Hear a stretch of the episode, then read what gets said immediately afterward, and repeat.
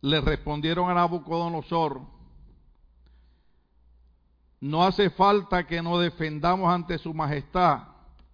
Si se nos arroja el horno en llama, el Dios al que servimos puede librarnos del horno de las manos de su majestad.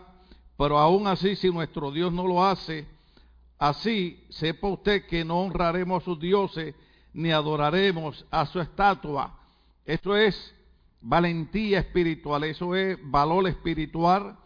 Eh, tres jóvenes que son amenazados con ser echados a un horno de fuego, ser martirizados. Sin embargo, la respuesta de ellos es, no vamos a adorar tus dioses, no vamos a adorar tu estatua, no vamos a seguir tus creencias erróneas, sino que vamos a seguir adorando a Dios y Dios nos va a librar de ese horno de fuego.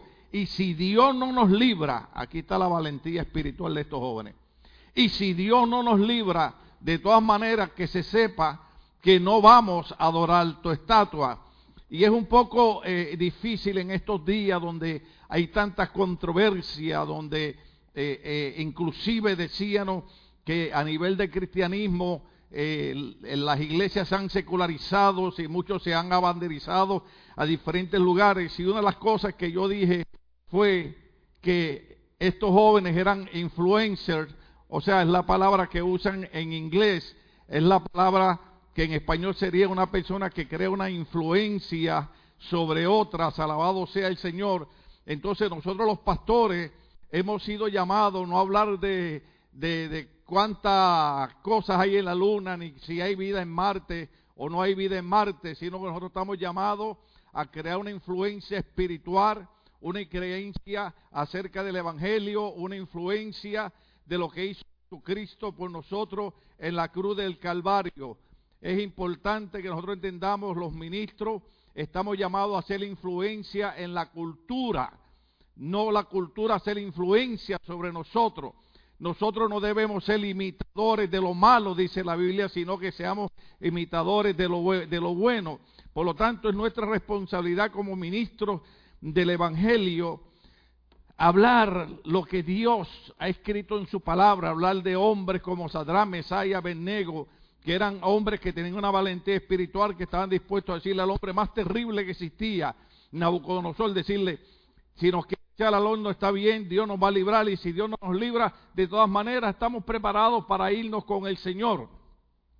¿Qué es lo que está ocurriendo, hermano? Por ejemplo, en el caso personal mío, yo no creo que Dios me haya sacado de una vida perdida en la que yo estaba, en una vida que mi rumbo iba a ser la muerte, que mi rumbo iba a ser algo verdaderamente desagradable para yo ser un pastor donde le esté diciendo a la gente que todo está bien, que podemos vivir la vida loca. No, hermano, Dios nos rescata para que nosotros seamos instrumentos en las manos de Él. El apóstol Pablo le decía a Timoteo que éramos vasos útiles en la mano del Señor si nos limpiábamos de todas aquellas cosas que nosotros hacíamos anteriormente.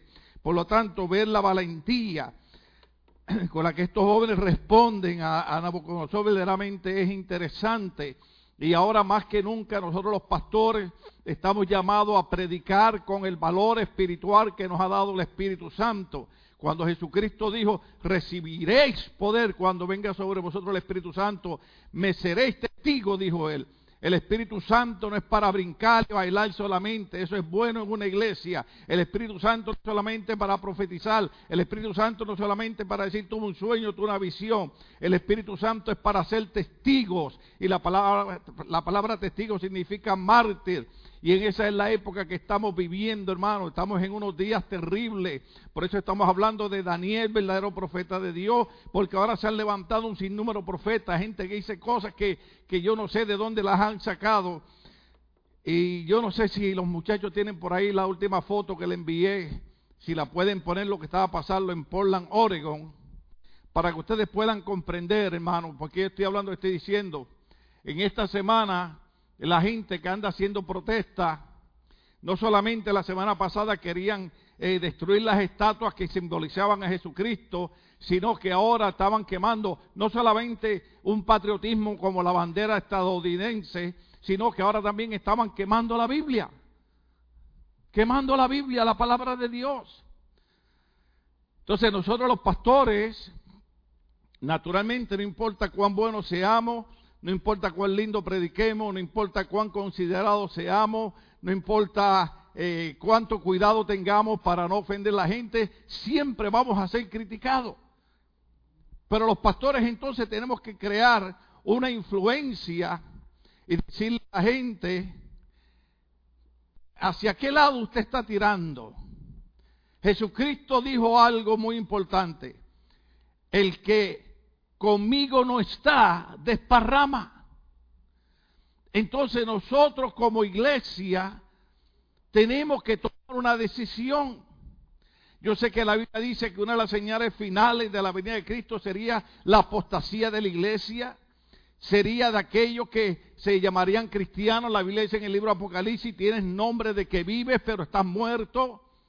Mas sin embargo, nosotros hemos sido llamados, hermanos, para claramente decir que pueden quemar cuantas Biblias le dé la gana, pero el profeta Habacuc había dicho que la hoja se marchita y se cae, pero la palabra de Dios permanece para siempre.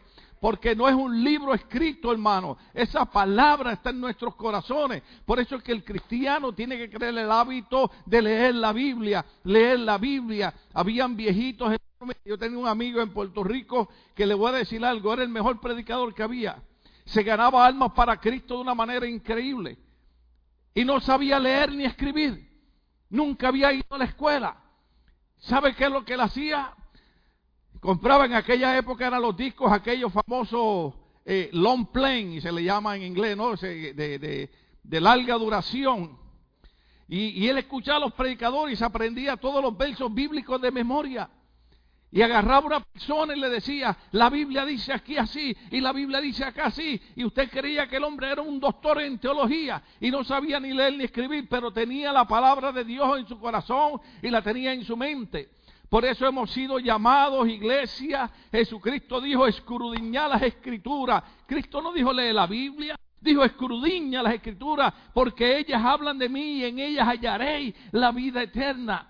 Por eso es, hermano, que yo como pastor he sentido, usted, usted, usted, usted recuerda cuando uno, uno de los profetas le Señor, no voy a predicar más en tu nombre, lo he mencionado un montón de veces, a mí me ha pasado igual, no voy a predicar más en tu nombre, estoy cansado, la gente no escucha, la gente no oye, le hablamos a tu pueblo y le entran por un oído, le sale por otro, le hablamos a los impíos y no quieren saber de Dios. Y el profeta dijo, no voy a hablar más en tu nombre, pero sin embargo dijo, pero había un fuego, había un fuego que quemaba mi hueso no pude resistirlo. Y el profeta le decía a Dios, y me seduciste nuevamente para predicar tu palabra. Los hombres y mujeres de Dios son así, hermanos, son seducidos por Dios. Y el Espíritu Santo, ese fuego quema nuestros huesos. Y comenzamos a decirle a la gente, usted tiene que tener cuidado a quién usted va a poner en autoridad. Aunque vamos a hablar de algo aquí eh, eh, nuevamente. Yo dije hace un rato que no importa cuánto cuidado tengamos de no querer ofender, siempre la gente nos va a criticar, pero yo como pastor tengo que tener un compromiso con Cristo. Y decirle a ustedes, porque tenemos un montón de hermanos en la iglesia, yo soy pro inmigrante, yo defiendo a los hispanos, los ayudamos, pero nosotros tenemos que tener cuidado a quien nosotros ponemos a dirigir esta nación. Yo no estoy hablando de republicanos, no estoy hablando de demócratas.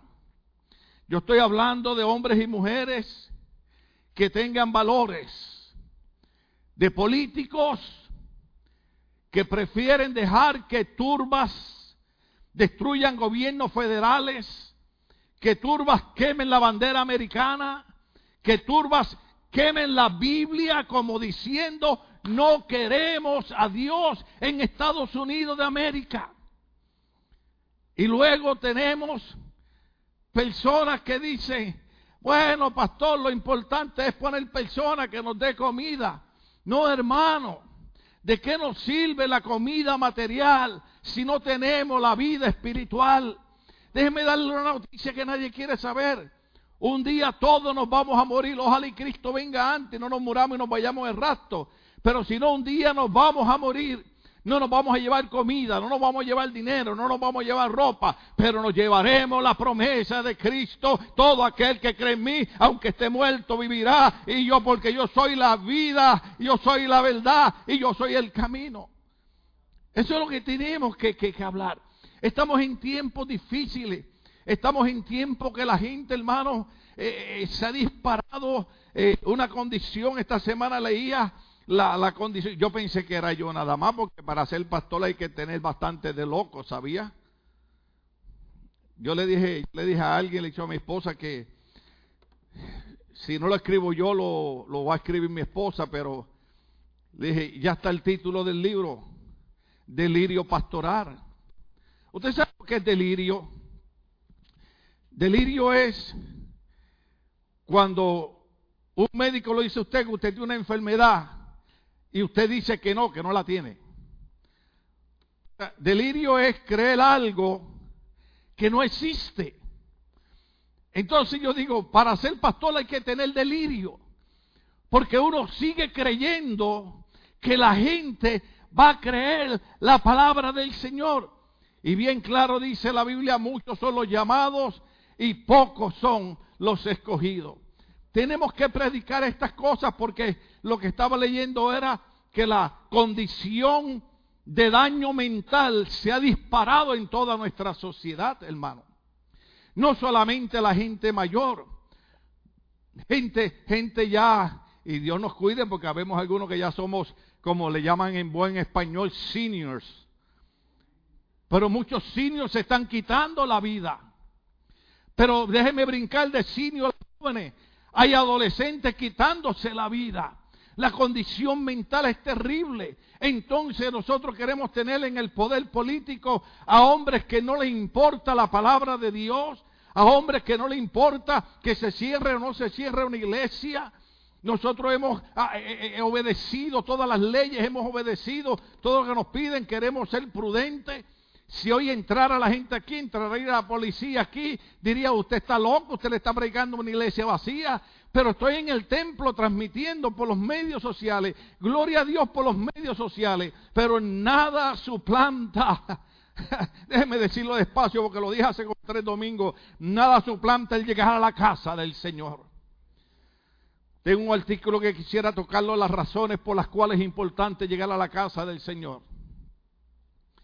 Usted está enfermo, usted está deprimido, usted está ansioso, usted tiene problemas. Cuando llega a la casa del Señor, ve un montón de hermanos sentados y como que eso comienza a darle motivación, eso comienza a darle ánimo. Y es en la iglesia donde, donde usted siente como que escucha la palabra del Señor cuando, cuando Salomón hablaba con él, que le decía, Señor, tú me dijiste que en este templo escucharías mi oración. Usted puede orar en el baño, puede orar en el carro, puede orar en el monte. Dios lo escucha en cualquier parte, pero hay una diferencia cuando oramos en la casa del Señor, cuando oramos en el templo, como que hay algo diferente. Hay que apoyar las autoridades, hay que respetarlas. Pero hasta dónde nosotros respetamos hombres que permiten que se queme la palabra de Dios como si fuera un libro vulgar. Usted no ve ahí, usted no ve ninguna, ninguna revista de pornografía siendo quemada ahí. Usted no ve libros de comunismo siendo quemado ahí. Usted no ve libros de socialismo. Pero ve que están quemando aquel libro que todo el que lo lee lo único que recibe es bien y lo único que recibe es liberación y lo único que recibe es entender que hay un Dios de amor que envió a un Cristo a morir por él cuando no lo merecíamos. Sea el nombre de Dios glorificado. Hay que tener valor espiritual. Hay que tener valentía espiritual. La gente tal vez dirá, pastor, yo estaba pensando, dirán, pastor, acuérdese que hay que tratar a la gente con cariño. No, yo sé, yo sé que estamos en la época que no importa lo que uno diga ni cómo lo diga, la gente se ofende de todo. Ahora por todo hay que estarse disculpando. Ahora los medios sociales, todo, todo hay que tener cuidado porque todo el mundo se ofende.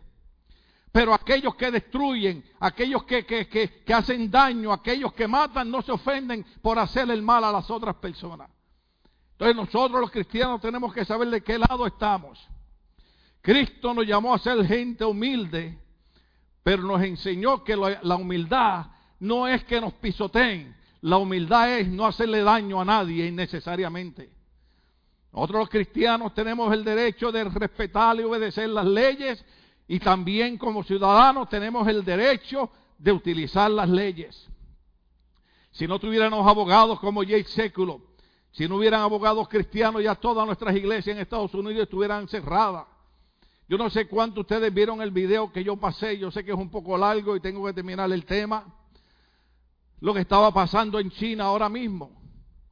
Y alguien me preguntó y me dijo, pero, pero no acaban de poner ahora China a cargo de las Naciones Unidas. No acaban de poner ahora a, una persona de China como representante de las Naciones Unidas. Sin embargo, usted ve ahí en China, ahí están los muchachos pasando el video, el gobierno comunista manda a destruir las iglesias, manda a destruir las cruces. Eso está pasando ahora mismo en China, hermano. Entonces eso fue la semana pasada. Y ahora en par de días encontramos que Estados Unidos está imitando a estos gobiernos perseguidores, abusadores, que le han quitado la libertad al pueblo y están también permitiendo que se queme la Biblia. Yo voy a decirle a usted lo que dije la otra, la otra vez. Usted vota por quien usted quiera, pero es mi deber como pastor influenciarle a usted para que usted vote por los beneficios espirituales que salven la familia, que salven la juventud, que salven los niños, sea el nombre de Dios glorificado. Ya está bueno de vender los ministerios. Dios es nuestro sostén. Se predica de los altares, se predica de los altares, y cuando llega el momento de vivirlo no se vive. Elías estaba metido en una cueva. Allí no llegó ningún gobernador, allí no llegó ningún alcalde, allí no llegó ningún concejal, allí no llegó ningún congresista, pero allí Dios envió cuervos que le llevaran comida al profeta porque Dios tendrá cuidado de sus hijos, no importa la situación en que estemos viviendo. Ahora yo entiendo los viejitos de mi época. Yo decía, pero ¿por qué estos viejitos gritan tanto? No es que gritaban, es que eran viejitos que estaban seguros. Usted sabe como dice la Biblia, que Job dijo, yo sé en quién yo he creído y yo estoy seguro que aún del polvo de la tierra me va a volver a levantar. El apóstol Pablo hablaba de esa resurrección maravillosa. Nosotros nos preocupamos por la muerte cuando cada uno de nosotros tenemos una promesa de vida eterna en Cristo Jesús, Señor nuestro.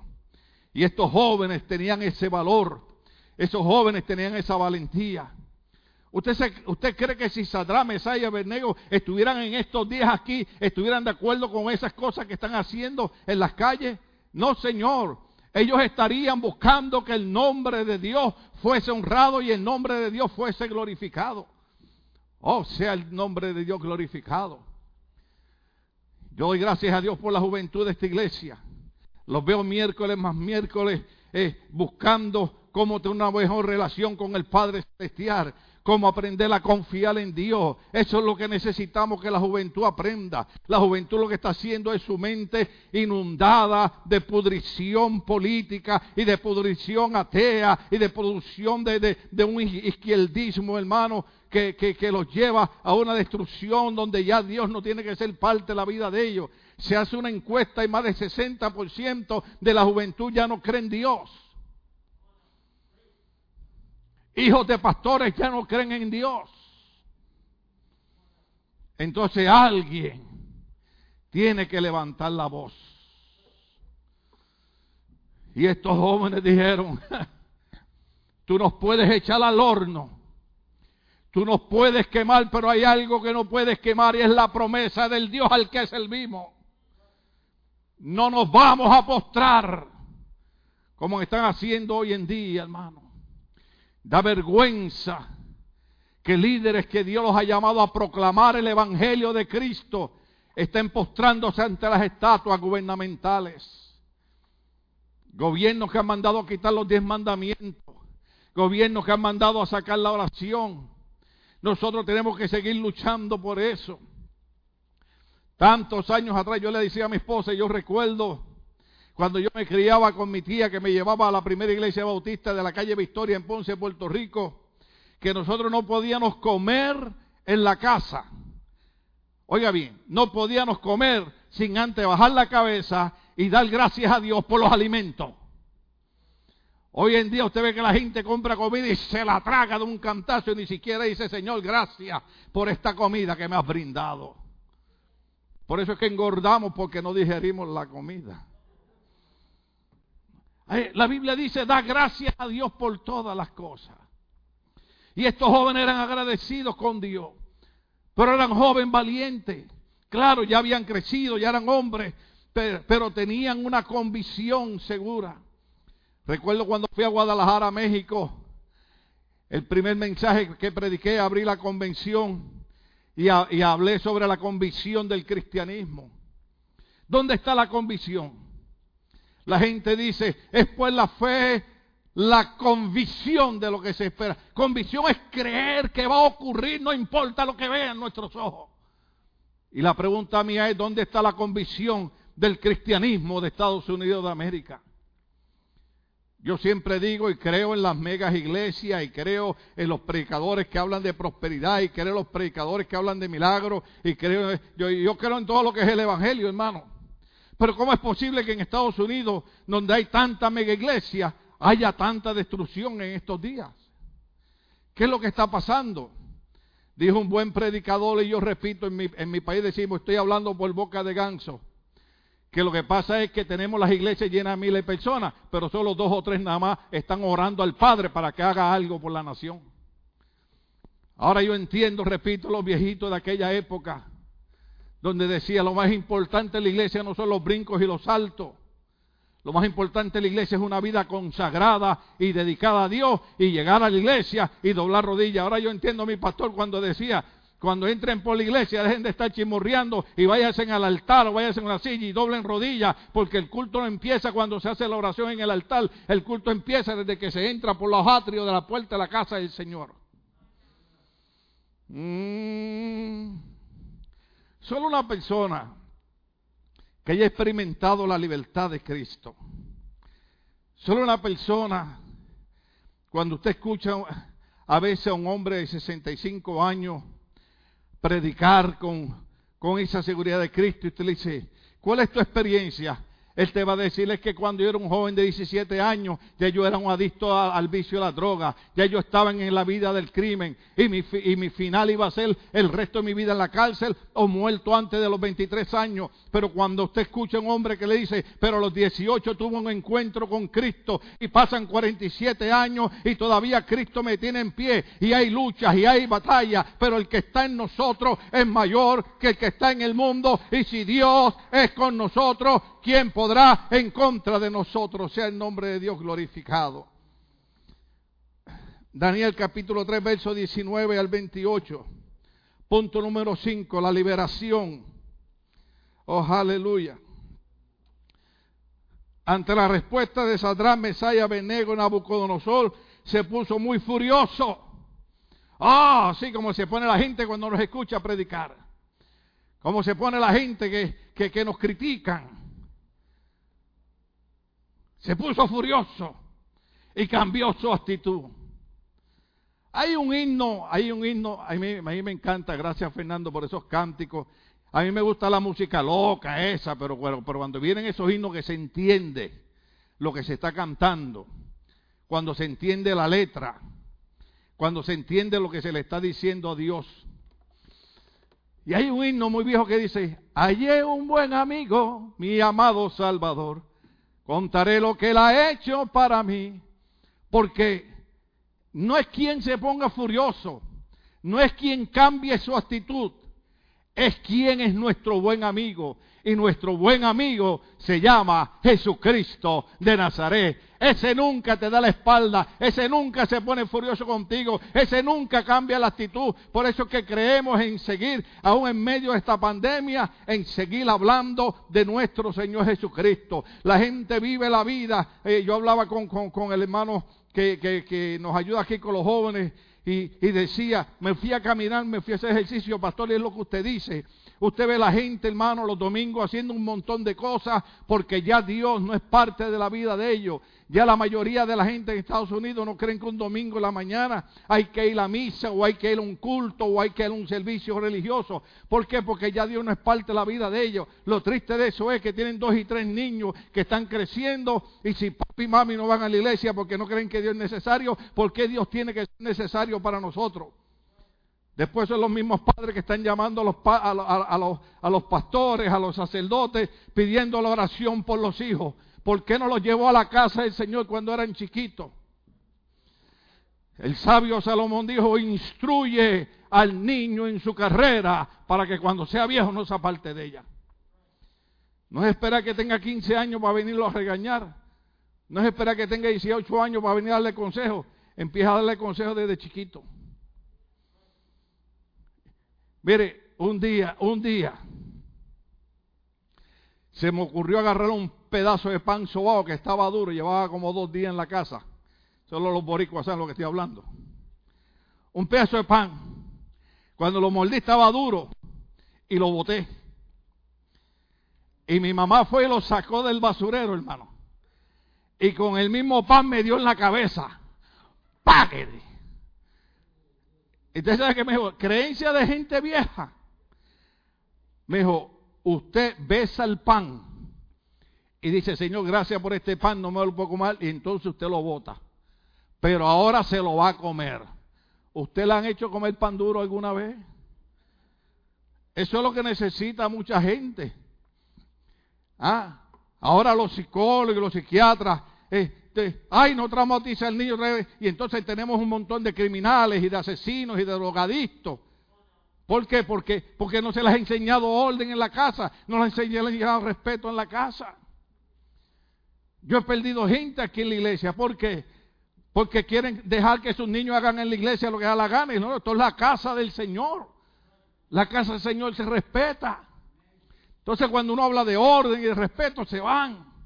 Lo que pasa es que el niño o el joven que no respeta la iglesia no va a respetar al jefe en una compañía. Lo van a botar de un trabajo. Y andará rodando y rodando y andará robando. Y yo soy un viejo hermano, yo he escuchado, yo le he dado a usted el testimonio de amigos míos que me decían, sí, si mi papá cuando éramos chiquitos me hubieran corregido, hoy yo no estuviera preso, hoy yo no fuera un adicto a droga. Y es verdad que nosotros fuimos unos sinvergüenzas unos bandidos, pero no era que nuestras madres nos consentía eso. Yo me crié solo con mi mamá, yo me crié sin padre. Pero mi mamá sabía ser padre y madre. Y como era zurda, yo esperaba que me diera con la derecha y me daba con la izquierda. Y yo creo que por eso que tengo los cuatro discos rotos. Alabado sea el Señor. Entonces estos jóvenes dicen en el verso 19 que Nabucodonosor se puso furioso.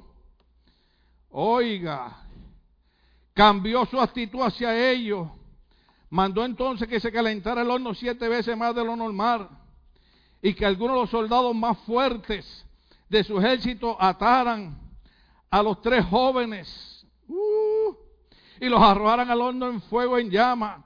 Fue así como los arrojaron al horno con sus mantos, sandalias, turbante y todo, es decir, tal y como estaban vestidos.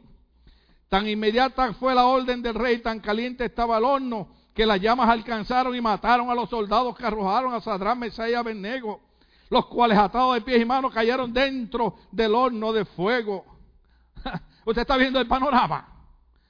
En ese momento Nabucodonosor se puso de pie y sorprendido les preguntó a sus consejeros, ¿acaso, aleluya, no eran tres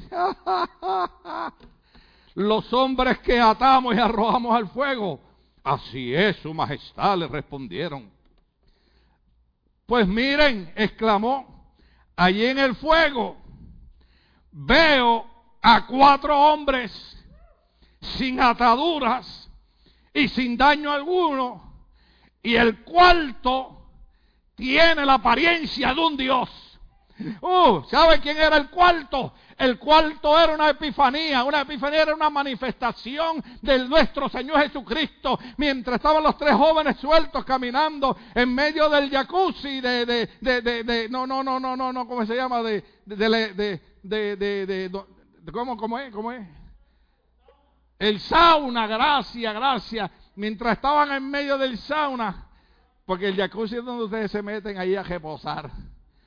Pero ellos estaban en medio del sauna. Y en el sauna usted se mete a agarrar el calor y a sudar. Y entonces estaban los tres jóvenes, oiga, en el sauna que le hizo Nabucodonosor, caminando. ¿Y qué onda pues? ¿Cómo están las cosas? Pues este loco Nabucodonosor que cree que el Dios que nosotros le servimos es un Dios flojo y ese es el Dios, Rey de Reyes y Señor de Señores. Pero mira la sorpresa que está llevando, porque el número cuatro que está aquí es Jesucristo, aquel que es Rey de Reyes, Señor de Señores, y nadie lo ha vencido y nadie lo puede vencer. Por eso, es que estamos enseñando esto. Porque tenemos que volver a la iglesia a esa época donde tenemos que entender que no hay pandemia, no hay virus, no hay gobierno, no hay nada que sea mayor que nuestro Dios. Mire, hermano, yo sé que hay que ser prudente, hay que ser cuidadoso. Yo uso máscara, uso sanitizer. Nosotros no somos locos. Pero hay ciertos momentos que hay que decirle a Nabucodonosor: Nos puedes echar al horno de fuego, pero no vamos a adorar tu estatua. Le vamos a seguir sirviendo a Dios. Porque Él nos va a librar y si no nos libra, de todas maneras no vamos a adorar tu estatua. Eso es valentía espiritual. Ahora, ahora, ahora no, no se sabe a, quién se le sirve, hermano. Yo sé que yo parezco un viejito predicando. Lo que pasa es que si habláramos de Jesucristo, diríamos que era un desordenado y un irrespetuoso. ¿Verdad? Porque hay una profecía que se cumple en Cristo, aquella profecía que dice, el celo de tu casa me consume. ¿Sabe lo que es el celoso por la casa del Señor? Que un día Jesucristo, el que vino a enseñarnos humildad, porque humildad no es dejarse pisotear. ¿Cuánto estamos aquí? Y cuando él llegó al templo, encontró que el templo se había vuelto un mercado de negocio. Y encontró mercader y cambiando. Y gente vendiendo palomitas enfermas y becerros enfermos con defectos. Todo lo que la ley prohibía. ¿Por qué? Porque estamos en los días iguales a los días de ese templo. Estamos en los días que ya nadie quiere procesos en la vida. Nadie quiere procesos de crecimiento. Nadie quiere procesos de madurez. La gente llega a la iglesia, los dos días quieren estar predicando en el altar. No, deme testimonio. El apóstol Pablo le dijo a Timoteo, antes de poner una persona de diácono, oiga bien, de diácono, no de predicador, de diácono, tiene que ser probado primero de que cree en Cristo, de que está bautizado, de que es fiel, que no es un chismoso, que no está creando contiendas, que no está creando divisiones en la iglesia. Mm. El celo de tu casa me consume. Y ahí va Cristo el que vino a enseñarnos humildad. Hoy le dirían que es un rebelde. Hoy le dirían que no se sujeta a la palabra de Dios, como nos dicen a muchos pastores. Ahí vino un pastor. Aquí lo criticaron los pastores, los pastores los criticaron. Porque que nos critiquen los impíos no hay problema. ¿Ves? El salmista David cuando hablaba decía, a mí no me duele que me traicionen, lo que me duele es que tú, oh amado hermano mío, amigo mío, que comíamos en la misma mesa, que compartíamos los secretos del Señor, fuiste tú el que me traicionaste. No, si lo que duele no es que te traicionen, es la persona que te traiciona. Y que sean los mismos líderes religiosos y los mismos cristianos que por complacer a un gobierno anticristiano y no estoy hablando de partido en particular, porque los dos partidos hay sinvergüenza y en los dos partidos hay gente buena también. ¿Ok? En los republicanos hay gente buena y en los demócratas hay gente buena. Por eso yo no voto por partido. Yo voto por, por los candidatos, por personas. pertenezco a un partido, pero voto por persona. Y alguien dirá, usted como pastor, no, yo no le estoy diciendo a quién por qué usted vote, pero lo voy a influenciar a que cuando vaya a votar piense si verdaderamente usted está levantando la bandera de Cristo o la bandera de esta gente que quiere quemar la palabra de Dios. Que no podrán, no podrán. En China el gobierno rompiendo las iglesias. Mire, si esos son los primeros que nos enseñaron. Cuando era jovencito, a la edad de 20 años, yo hacía campaña de tres días en diferentes lugares. ¿Sabe de qué? Yo compré un proyector y tenía aquella, aquellas películas de ¿se acuerdan de los rollos bien grandotes aquellos? Que los proyectores hacían ruido, hacían Y yo pasaba una película que se llamaba Torturado por Cristo. Como un pastor por no negar su fe pasó 13 años en una prisión comunista siendo torturado por Cristo. Porque él decía, primero me matan, pero no niego a Jesucristo. La historia de la iglesia cristiana habla de un hombre que se me escapa su nombre ahora, un viejito de 80 años, que le iban a cortar el cuello y le dijeron, renuncia a Cristo o te cortamos el cuello. Y aquel viejito dijo, en 80 años Cristo lo único que ha hecho ha sido hacerme bien, córteme en el cuello. ¿Estamos aquí? Sí, porque cuando están los cultos de brincos y de saltos y un gritito para Dios y esto, sí, la gente, pero cuando viene la persecución, Cristo dijo, si me persiguieron a mí, los van a perseguir a ustedes también. Se levantaron en contra de mí, se van a levantar en contra de ustedes. Un vecino amigo mío muy bueno me dijo, ¿por qué lo último que usted dice es que usted es pastor? Le digo, porque allá la gente no respeta a los pastores. Somos los que hacemos un trabajo maravilloso, mejor que el gobierno, y son a los menos que se le da crédito. ¿Cuántos jóvenes hoy en día en nuestra iglesia no son drogadictos y están graduados de las universidades con bachillerato porque desde los 4 o 5 años estaban en esta iglesia y se les motivó a estudiar y hoy en día son profesionales y hoy tenemos pareja y tenemos familia y tenemos una iglesia sana? ¿Por qué? Porque se les enseñó la palabra del Señor. El trabajo que hacen los pastores no lo hace el gobierno. El gobierno le debe millones de dólares a las iglesias por el buen trabajo que han hecho los pastores y han hecho las iglesias. Sea el nombre de Dios glorificado. Sí. Imagínense, con mucho respeto digo esto. Imagínense que nosotros tengamos aquí, no puedo decir porque estamos en eso. Voy a decir un número así medio loquito. 60 jóvenes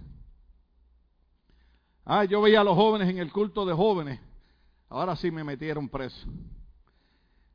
Y yo miraba y decía, qué lindo, Señor, qué lindo, qué lindo, qué lindo, qué lindo. Lo que la gente no entiende es que la policía, en vez de estar persiguiendo a uno de esos jóvenes porque está vendiendo droga en una esquina, o está robando en una casa, está en una iglesia glorificando el nombre del Señor. Lo que la gente que está en contra de la iglesia no sabe es que esos jóvenes, que los pastores y los pastores de jóvenes y el trabajo que hace la, la, pastora y las maestras con los niños, lo que la gente no entiende es que el trabajo que hace la iglesia es que a lo mejor ese joven que está en una iglesia podría ser el asesino que te va a matar mañana por robarte 10 dólares. Pero está en una iglesia. Ese es el trabajo que hacen las iglesias. Ese es el trabajo que hacen los pastores. Ese es el trabajo que hace la comunidad cristiana. Sin embargo, se nos da de codo, se nos tira de locos, de fanáticos, de aferrados. Mm. Ay, Dios mío. Yo recuerdo cuando yo tenía como 14 años. Y como yo me crié sin padre y me crié en un barrio, y alguien le dijo a mi mamá, chequeate en tal sitio que tu hijo tiene unas cosas escondidas. Y allí mi madre me encontró cuatro bolsas así de grandes, de las que se usan en los supermercados, llenas de bolsitas de marihuana. Porque en aquella época era prohibida. Y como yo era un muchachito de 14 años, nadie sospechaba de mí, yo era el que hacía las entregas y hacía las ventas. Sin saber lo que estaba metido, pero el dinero me volvía loco. ¿Ah? Razón, la Biblia enseña Busca el reino de Dios y su justicia primero. Y después todas las demás cosas serán añadidas. Por eso es que ahora cuando estábamos en el médico, como yo tengo cuatro discos lastimados, el doctor me hablaba del CBD, del CBD que lo sacan de la marihuana, del cannabis. Y yo dije, ah, doctor, ahí tengo problemas. No, no, no, ahí tengo problemas. ¿Por qué? Porque una vez yo cogí una sobredosis, siendo un joven antes de ser cristiano, y yo no quiero saber nada de droga. No, que eso me, me, está, me está convenciendo, me está convenciendo. Puede ser que me convenza. Si llego un día aquí, hermano, Dios le bendiga. Es que la cosa está. Pero ¿qué, es lo que, qué quiero decir? ¿Qué quiero decir? Que, que aunque este hombre se puso furioso, cuando miró, allí estaba Jesucristo con ellos en el horno de fuego, porque la Biblia dice en Mateo 28, 20, en el mundo tendré problemas, en el mundo tendré dificultades, en el mundo tendré persecuciones, en el mundo tendré enfermedades, en el mundo tendré necesidad económica, pero confíen porque yo he vencido al mundo y he aquí yo estoy con ustedes todos los días de la vida hasta el fin, dijo Cristo. Él está con nosotros. Cuando yo estoy enfermo, Cristo está conmigo. Cuando no tengo dinero, Cristo está conmigo. Cuando hay pandemia, Cristo está conmigo. No importa lo que pase, Cristo está conmigo. Por eso es que estos jóvenes dijeron, no te vamos a adorar ni a ti ni a tu estatua. Porque sabemos quién está con nosotros. Y la Biblia dice que el que está en nosotros me gusta, me gusta porque Juan dice, el que está en nosotros es mayor que el que está en el mundo. Y si Dios con nosotros, ¿quién podrá en contra de nosotros? Se nos fue el tiempo. Ay. El verso 19. Dentro del punto número 5 tenemos unos, unos puntitos A, B, C, D. Uno de ellos se llama la ira del rey. En el verso 19 lo dice de esta manera. ¿Están ahí conmigo? Verso 19. Ante la respuesta de Sadrán, Mesaya, Benego, Nabucodonosor se puso furioso y cambió su actitud hacia ellos. Mandó entonces que se calentara. Esa, es la acción. Esa es la acción que toma, que toma el rey. Los manda a quemar. Todo lo que hemos leído para adelantar, porque esos son los, esos son los puntos, pero, pero el rey se lleva esa sorpresa tremenda. Ahora, en, en Daniel 3, 26 al 28, ese sí tenemos que leerlo. 26 al 28 dice de esta manera, alabado sea el Señor. Dicho esto, Nabucodonosor se acercó a la puerta del horno en llamas y gritó, Sadra Mesaya Benego, siervo del Dios Altísimo. Ah, ahora son siervos del Dios Altísimo. Salgan de allí, vengan acá. Cuando los tres jóvenes salieron del horno, los sátrapas, prefectos, gobernadores y consejos reales se arremolinaron en torno a ellos y vieron que el fuego no les había causado ningún daño y que ni, ni uno solo de sus cabellos se había chamuscado. Es más, su ropa no estaba quemada y ni siquiera olía a humo. Uh, aleluya. aleluya. Entonces, ahí está, ahí está el reconocimiento del rey. Entonces clamó Nabucodonosor, alabado sea el Dios de estos jóvenes, alabado sea el Dios de estos jóvenes que envió a su ángel y los salvó. Ellos confiaron en él, ¿oyeron la palabra? Nabucodonosor dijo, ellos confiaron en él. Iglesia, los que me ven por las medios sociales, aleluya. Los que no están viendo otra cosa que no sea el mensaje de Dios. En esta época, hermano, tenemos que volcarnos la palabra. Tenemos que oír los mensajes, aquellos mensajes que nos reten. Spurgeon decía, si tu mensaje no enoja a la gente o no los hace sentirse contentos con su palabra, algo está mal en tu predicación. Cuando uno predica la palabra, de verdad. Los hermanos que quieren servir a Dios dicen, gracias Señor por esa palabra. Pero aquellos que quieren vivir la vida loca se enojan. Y Spurgeon decía, si no se enojan o no se alegran por la buena palabra, algo está mal con tu predicación. ¿Y sabe lo que dijo Nabucodonosor? Ustedes confiaron en Dios. Es tiempo de confiar en Dios. Ellos confiaron en Él. Y creo que ahí debo pararme. ¿O seguimos? Oh. Y desafiando. y desafiando, dije hace un ratito que, que hay un pastor que lo criticaron porque dijo que iba a dar culto domingo. Y es que lo que pasa es que este, este pastor dijo, yo estaba respetando al gobernador en todo lo que decía, pero ahora el presidente dio una orden superior y dijo que las iglesias también son esenciales, por lo tanto para mí el que manda es el presidente y no el gobernador. Aquí hay un montón de cosas porque dicen que en cada estado manda el gobernador, pero este pastor se atrevió a desafiar la orden del gobernador, diciendo la, la orden del presidente superior a la de él. Yo estaba respetando al gobernador porque la Biblia dice que hay que respetar las autoridades, pero ahora hay una autoridad mayor que el gobernador y yo estoy respetando esa.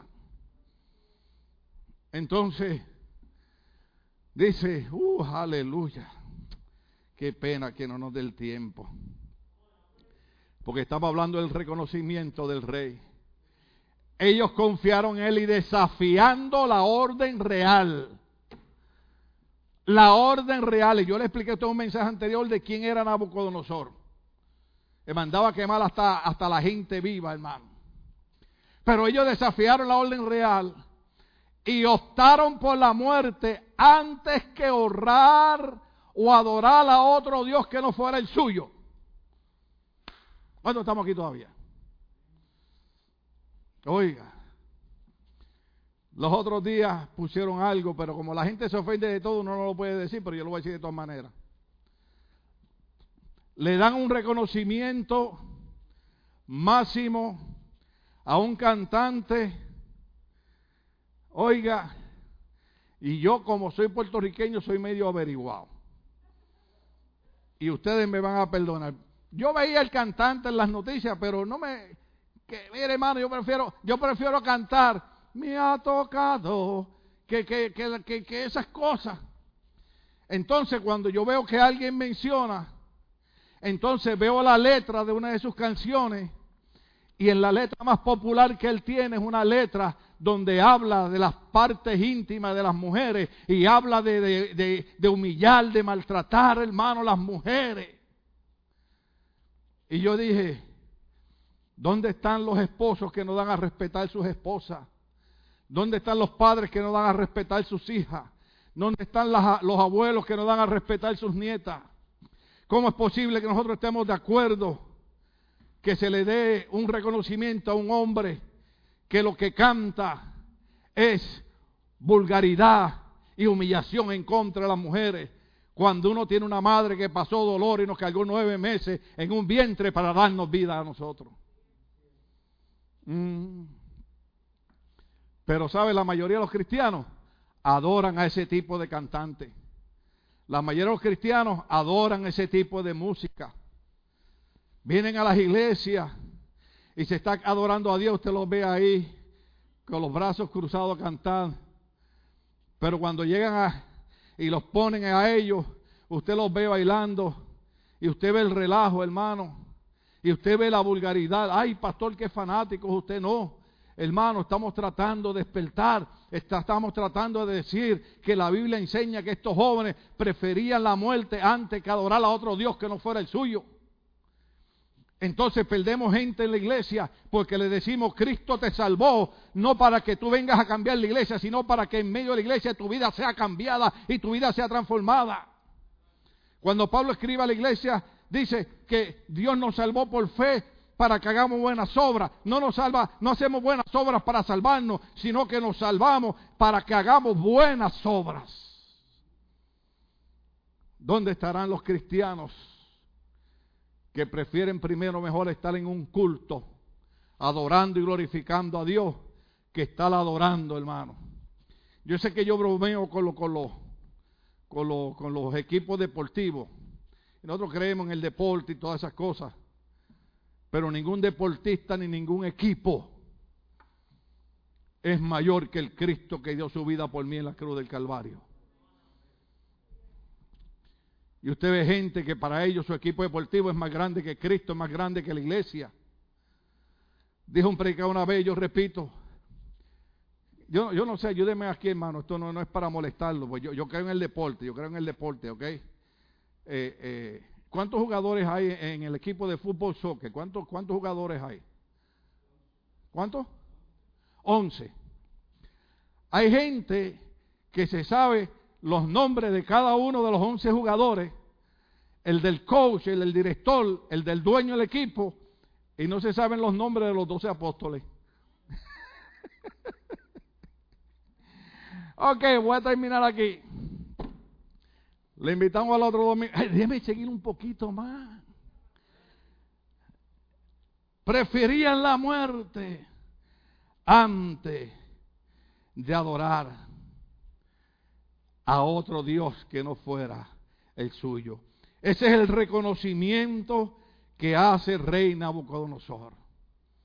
El otro domingo seguimos con el decreto del rey y terminamos. Yo sabía que hoy no nos iba a dar tiempo para terminar. Terminamos esta parte, ¿verdad?, de valor espiritual y entramos entonces en Nabucodonosor, árbol caído. O sea, va a ser la otra parte, pero el, otro, el último punto va a ser el decreto del rey. Es más, que lo podemos tocar.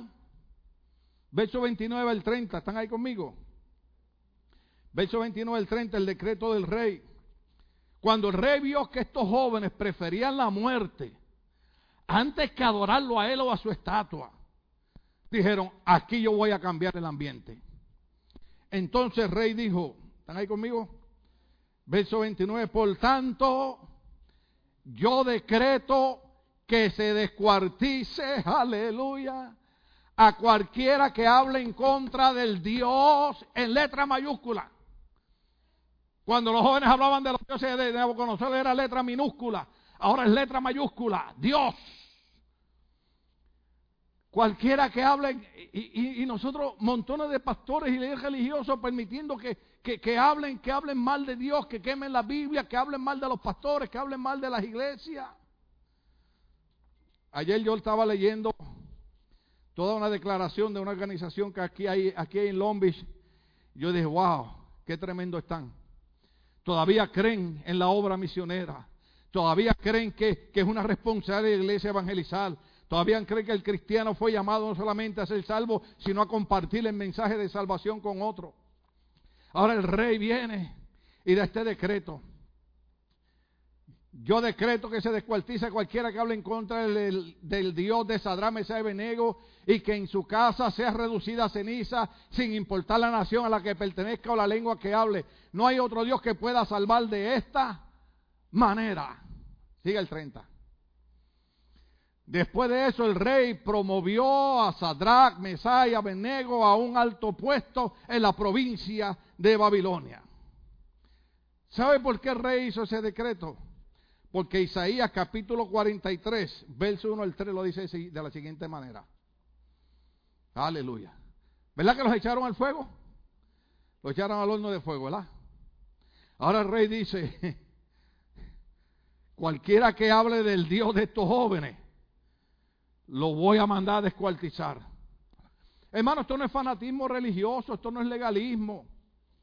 Esto es que hoy más que nunca la iglesia tiene que levantar la voz a favor del Dios creador de los cielos y la tierra. Del Dios, oiga bien, que no es que me dé una casa hoy, que no es que me dé un carro hoy, que es que cuando yo me muera sé que voy a pasar la vida eterna con Él y estaré en un lugar donde no habrá llanto, no habrá lágrimas, no habrá dolor, no habrá enfermedad. Isaías 43, del verso 1 al 3. Bueno, Creo que ahí terminamos. Gloria a Dios, qué bueno. Esto era lo que creían los jóvenes cuando estaban en el horno de fuego. ¿Estamos aquí todavía? Pero ahora sí dice el Señor, el que te creó, Jacob, el que te formó, Israel. ¡Uh! Aleluya. No temas que yo te he redimido.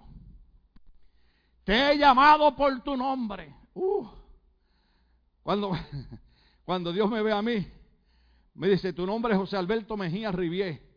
Y te dicen, Tim, yo te conozco por nombre. Tú no eres un número más como las compañías aseguradoras. Yo te conozco por nombre porque yo fui el que te formé, yo fui el que te creé. Cuando tú tienes problemas y dificultades que crees que estás solo, no, no. Yo te formé, yo te creé y te conozco por nombre. No temas que yo te he redimido. Te he llamado por tu nombre. Tú eres mío. Cuando cruce las aguas, yo estaré contigo. Aleluya. Ese es el Dios que yo estoy defendiendo aunque me critiquen, aunque murmuren, aunque, aunque, aunque hermanos cristianos, aunque pastores, aunque evangelistas, misioneros me critiquen, yo estoy defendiendo al Dios que defendió Sadrán, Mesá y Abednego. Cuando cruce las aguas, yo estaré contigo. Cuando cruce los ríos, no te cubrirán las aguas. Cuando camines por el fuego, no te quemarás ni te abrazarán las llamas. Termino con el verso 3. Yo soy el Señor, tu Dios, el Santo de Israel, tu Salvador. Yo he entregado a Egipto como precio por tu rescate, a Seba en tu lugar. Esa es la promesa de Dios para nosotros. Por eso que aquellos jóvenes decían, nos puede echar al horno de fuego, pero tenemos a uno que ha dicho, aunque andes en medio de la llama, la llama no arderá en ti. ¿Cuánto damos gloria a Dios en este día? Les esperamos el siguiente domingo con la otra parte de Nabucodonosor, árbol caído. La Biblia dice, bendita será tu entrada, bendita será tu salida, y con esa bendición salimos. Y ahí están los anuncios para todos aquellos que quieran eh, cooperar con alguna donación. Ahí está la manera que lo pueden hacer.